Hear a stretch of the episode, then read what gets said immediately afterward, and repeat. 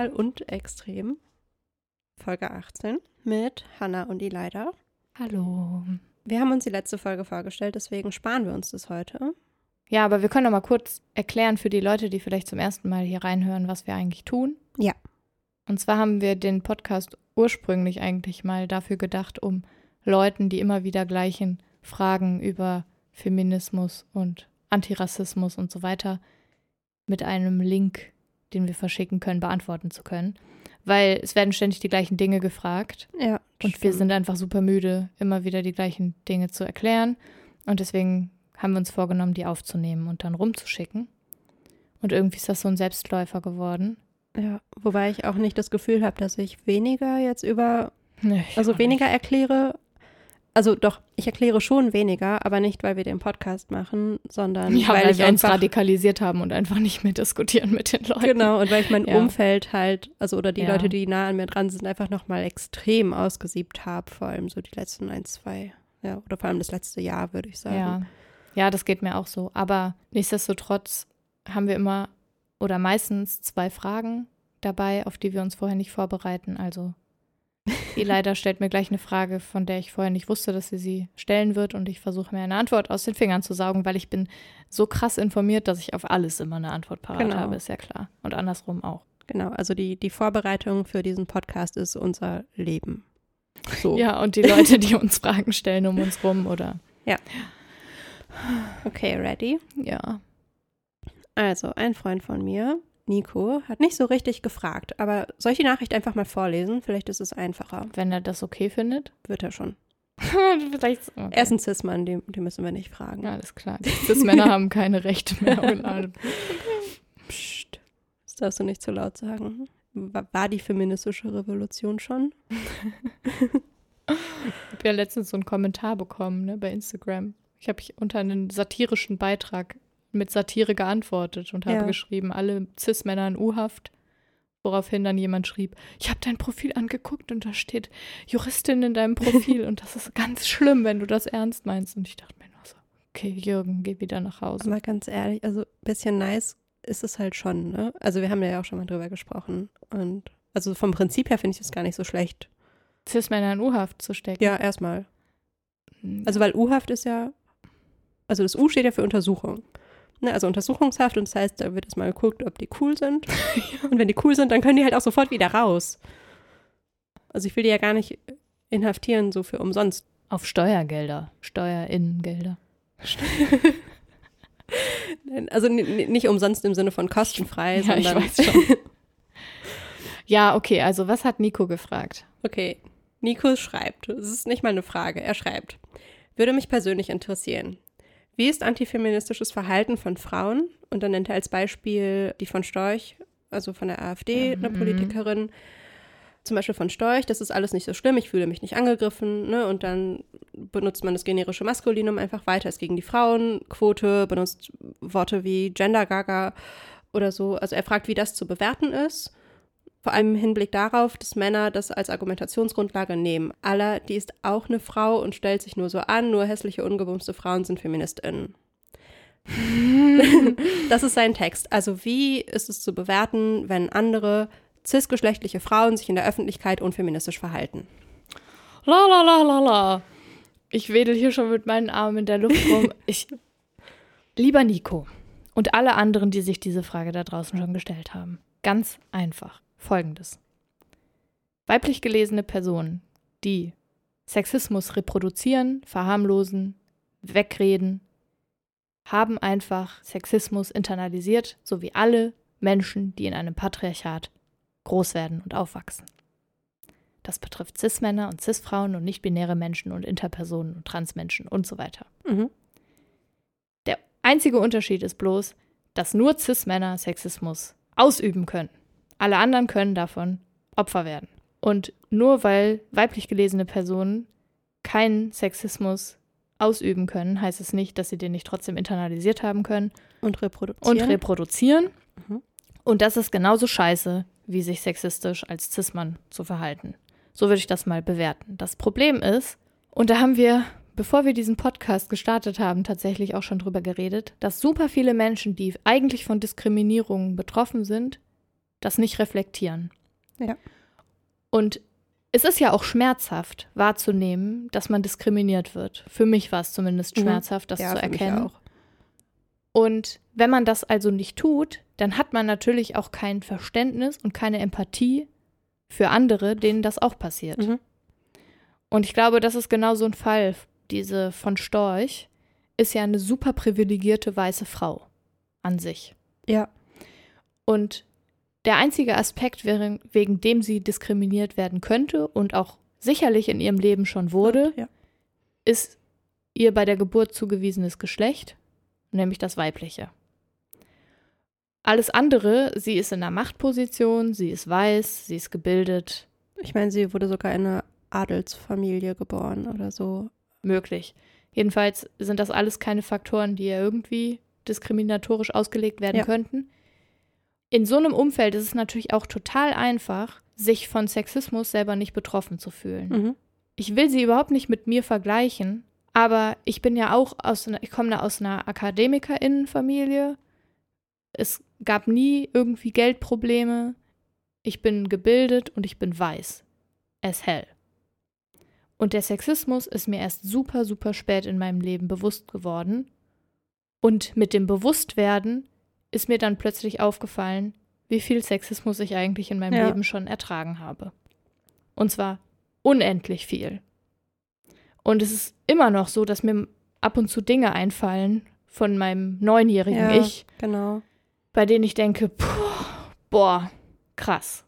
Und ich glaube, wenn man diesen Punkt nie findet, weil man eben so auf seinem hohen Ross sitzt, wie eben so eine AfD-Politikerin zum Beispiel sitzt, oder aber auch andere normale Cis-Frauen, weiße Cis-Frauen in Deutschland, es lebt sich extrem bequem, wenn man die Diskriminierung selbst nicht fühlt. Ja. Und wir geben uns ja auch alle schrecklich viel Mühe, diesen Stereotypen irgendwie gerecht zu werden. Und da haben wir auch schon mal drüber geredet, dass ich so eine Frau war oder so eine Jugendliche war, die genau dem patriarchalen Bild quasi entsprochen hat, indem sie versucht hat, alle anderen Frauen auszustechen, cooler zu sein Mhm. als die anderen weiblich gelesenen Personen, sich mit den Jungs irgendwie anzubiedern, immer mit denen sich gut zu stellen und so weiter und so weiter. Und das macht es halt irgendwie total schwierig, wenn man sich in so einem Umfeld bewegt, überhaupt zu reflektieren, was einem widerfährt. Weil man wird ja sich der Diskriminierung wahrscheinlich erst bewusst, wenn man das irgendwie von anderen mal ge- rückgekoppelt bekommt. Und das wird man wahrscheinlich nicht von den Personen rückgekoppelt bekommen, die die Diskriminierung ausüben. Von Storch bewegt sich ja in einem mehrheitlich männlichen Umfeld, Ja. weil das ist eben in der Politik tatsächlich immer noch so. Und vor allen Dingen in der AfD-Politik Ja. gibt es sehr wenige weiblich gelesene Personen. Wer soll ihr rückkoppeln, dass sie Sexismus erfährt? Genau, aber um auf die Frage nochmal zurückzukommen, wie das zu bewerten ist, und da musste ich halt vorhin an unsere vorletzte Folge zu Empowerment halt denken. Und das sind ja schon, also wenn Cis-Frauen sich unsolidarisch verhalten gegenüber anderen Cis-Frauen und weiblich gelesenen Personen, dann hat das natürlich eine Auswirkung auf uns. Und zwar halt keine gute. Klar. So, und damit wäre das ja halt erstmal nicht so gut zu bewerten. Das ist Verhalten. sowieso total scheiße zu bewerten. Immer wenn man Sexismus reproduziert, aus welcher Position auch immer, ist es immer schlecht Ja. zu bewerten. Ich glaube halt nur, wenn man darauf hingewiesen wird und dann immer noch den gleichen Scheiß reproduziert, dann kann man die Person auch in Orkus kippen. So ungefähr. Aber ich würde halt allen Cis-Frauen, die das irgendwie reproduzieren oder auch all- allen anderen weiblich Mhm. gelesenen Personen oder nicht-binären Personen, erstmal unterstellen, dass sie Opfer dieses Systems sind ja, und es deswegen nicht besser wissen. Und dann kann man aber sagen, dass zum Beispiel von Storch ganz sicherlich es besser wissen könnte, genau, sie hat ja jede denn sie kriegt ja jegliche Kritik auch dazu vor die Ja. Füße geworfen. Genau. Und ich kann auch verstehen tatsächlich, dass man sich als Politikerin einen Panzer zulegt Mhm. und sich eben nicht persönlich mehr mit den Dingen auseinandersetzen möchte. Aber andererseits gehört es halt auch ein Stück weit dazu, weil sonst bist du eine schlechte Politikerin, wenn du dich nicht mit dir selber und den Dingen irgendwie auseinandersetzt, mit denen sagen, du konfrontiert Und bist. sich einen Panzer zuzulegen, schließt ja trotzdem nicht aus, dass man halt lernt und versucht, sich zu entwickeln und zu verändern. genau, und das ist ja das, was sie Nicht tut, nicht tut. würde ich jetzt behaupten. Und was halt viele andere, vor- mehrheitlich Cis-Frauen eben auch nicht tun. Ja. Und das sind eben dann die Verbündeten für die Patriarchen. Genau.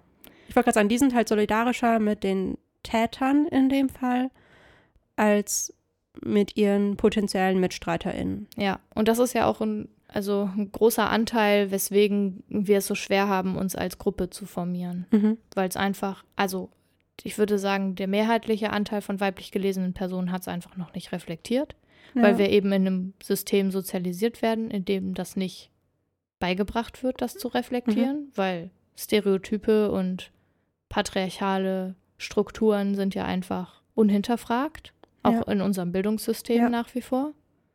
Das ist die Mehrheit und dann gibt es natürlich die, die sich eben wehren, wenn sie darüber lernen. Und deswegen haben wir es halt auch so schwer, uns als weiblich gelesene Gruppierung zu aktivieren, weil es einfach gar nicht so viele von uns gibt. Und deswegen sind wir ja auch alles diese Feminazis. Ja, ja. Und wir hassen Männer.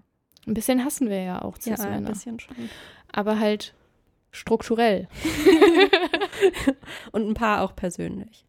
Ja, aber dann nicht, weil sie Männer sind. Also Auch, weil sie Männer ja, sind. auch weil sie, ja, aber, aber, halt, nicht nur. weil sie Personen sind, die vielleicht ihre Privilegien absichtlich Kacke nutzen oder Ja. generell eine Kack-Persönlichkeit haben. Das kommt auch vor. Es gibt einfach Leute, die haben wahnsinnig hässliche Persönlichkeiten, Ja. unabhängig von irgendeiner geschlechtlichen Zuweisung.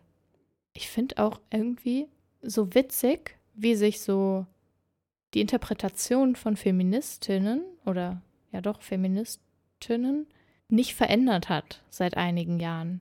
Mhm. also irgendwie braucht anscheinend die Gegenbewegung gegen den Feminismus auch immer so seine Zeit, um sich anzupassen, denn es ist absolut nicht mehr zeitgemäß, Feministinnen als behaarte, ungevögelte Frauen zu bezeichnen, weil das Ja. hatte ja tatsächlich mal seine Berechtig Berechtigung, also vielleicht nicht unbedingt ungevögelt, aber es gab ja mal eine feministische Welle, in der du nur angesehen wurdest von den Feministinnen als Mitfeministin, wenn du dich nicht rasiert hast. Ja. Und wenn du nicht lesbisch warst, dann warst du auch raus, quasi. Was ja auch total dumm ist und überhaupt nicht intersektional. Was aber der Feminismus damals war und woran sich halt heute immer noch von antifeministischen Bewegungen orientiert wird. Ja, das stimmt. Was total lustig ist. Also vor allem weißer Feminismus war so, das muss man vielleicht noch dazu sagen. Ja, ja, genau. Also der, der deutsche, europäische, weiße Feminismus. Ja. Ja, genau.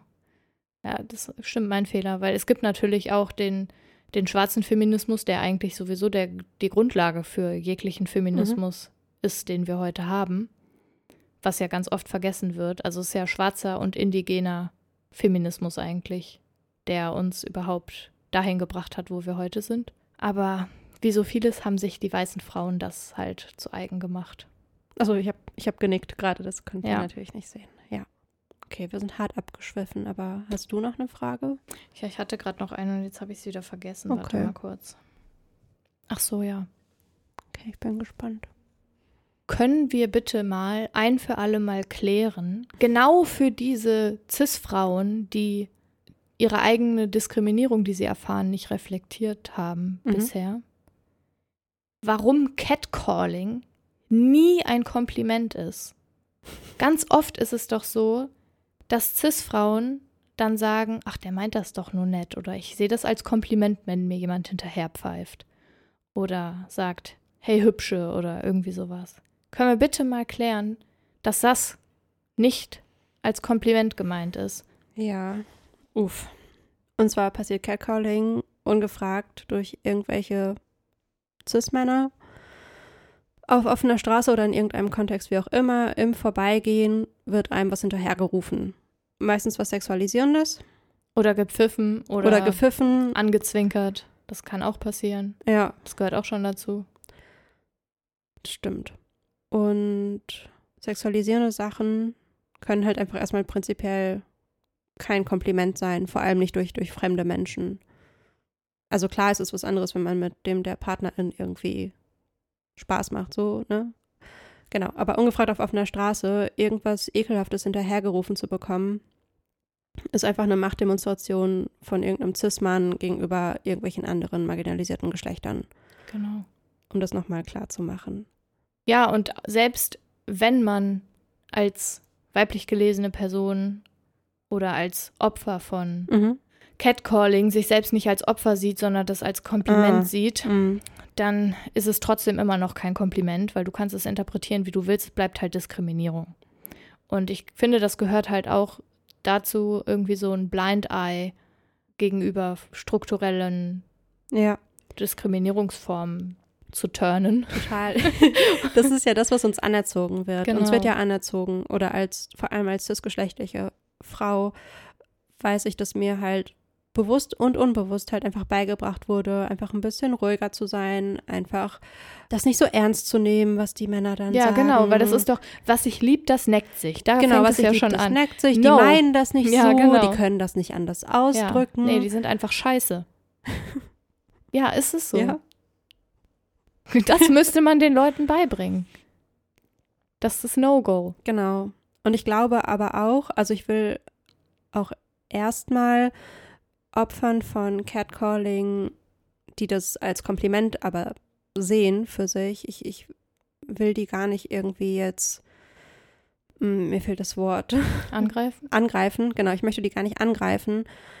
Und ich glaube auch, dass dieses als Kompliment interpretieren auch eine Art Selbstschutz ist.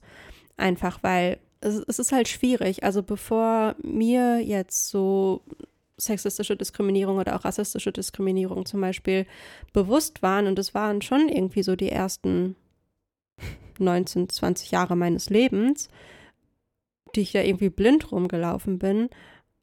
Also einerseits ging es mir, glaube ich, besser, weil ich mir da nicht so Gedanken drüber gemacht habe. Andererseits es geht damit natürlich auch eine Machtlosigkeit einher. Ja, und man bewegt sich in Gruppen, in denen man vielleicht eigentlich gar nicht sein will, Genau. weil man sich in seinem privaten Umfeld halt nicht davon distanzieren Ja. kann, weil man es nicht reflektiert. Genau, und man, genau, und wie gesagt, man ignoriert es einfach und es ist einfach auch ein Selbstschutz.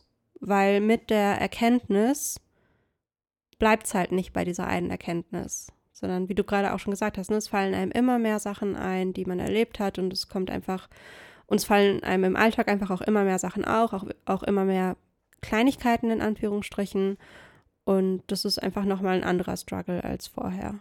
Ja, total. Es ist total schmerzhaft, es ist super anstrengend und ich würde das niemandem wünschen. Ja. Und manchmal denke ich auch daran, es wäre so geil, wenn man das Wissen sozusagen wieder ausradieren könnte. Weil es einfach manche Tage gibt, die ich unbewältigbar finde, aufgrund von solchen sexistischen Mhm. Geschichten, die mir entgegengebracht werden. Und das wünsche ich natürlich niemandem. Andererseits denke ich mir, wir werden nicht vorankommen, wenn nicht jede einzelne Person, die davon betroffen ist, und jede einzelne Person, die das ausübt, das reflektiert. Ja.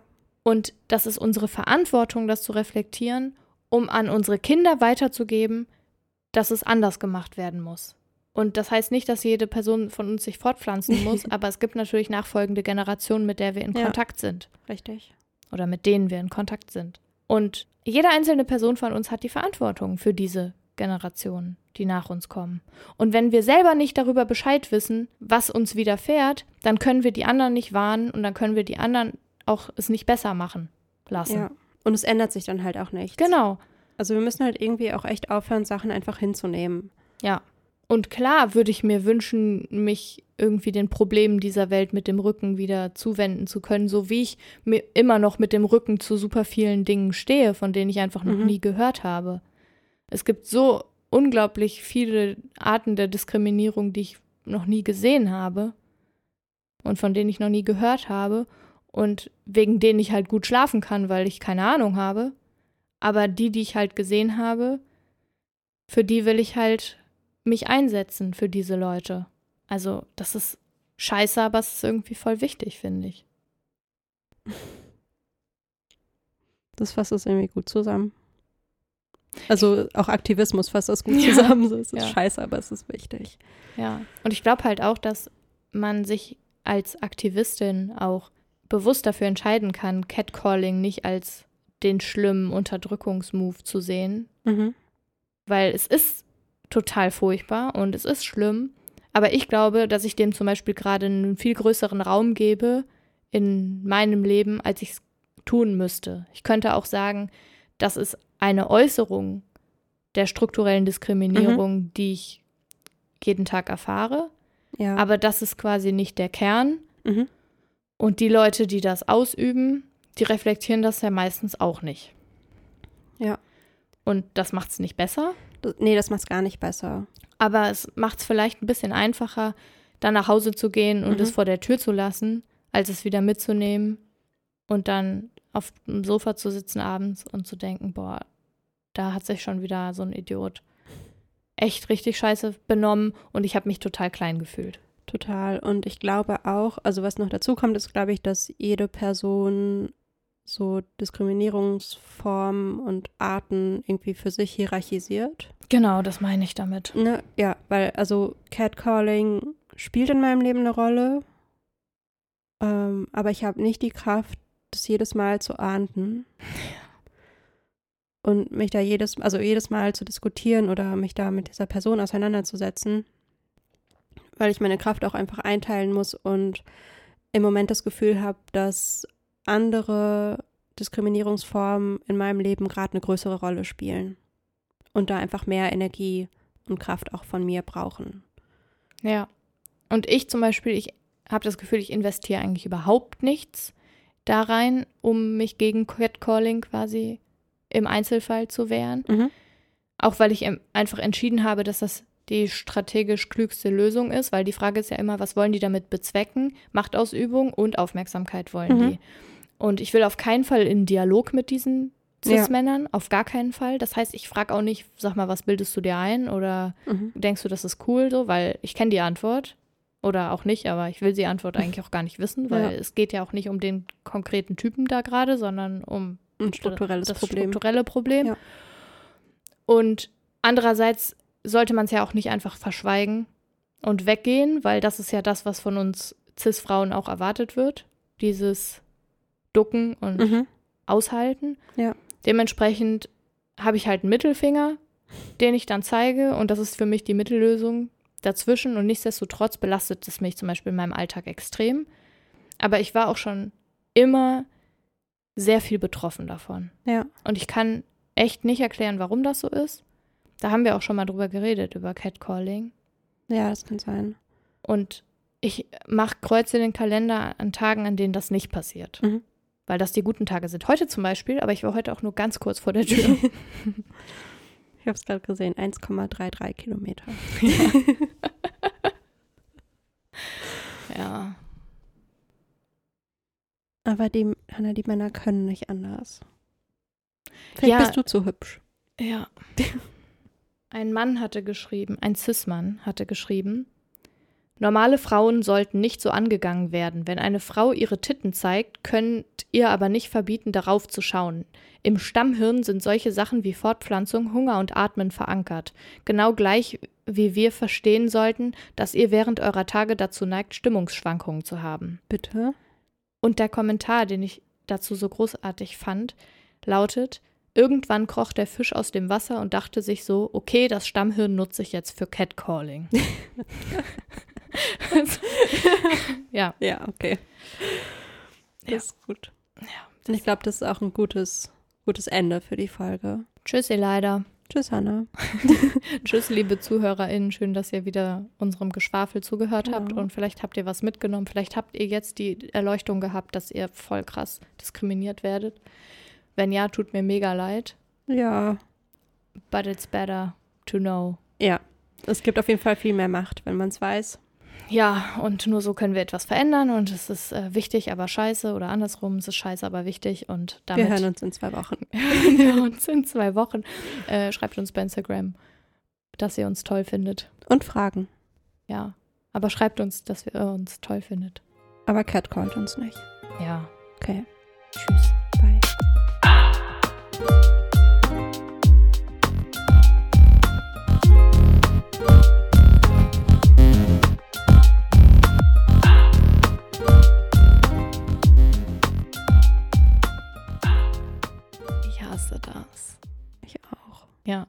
Es ist scheiße, aber es muss sein.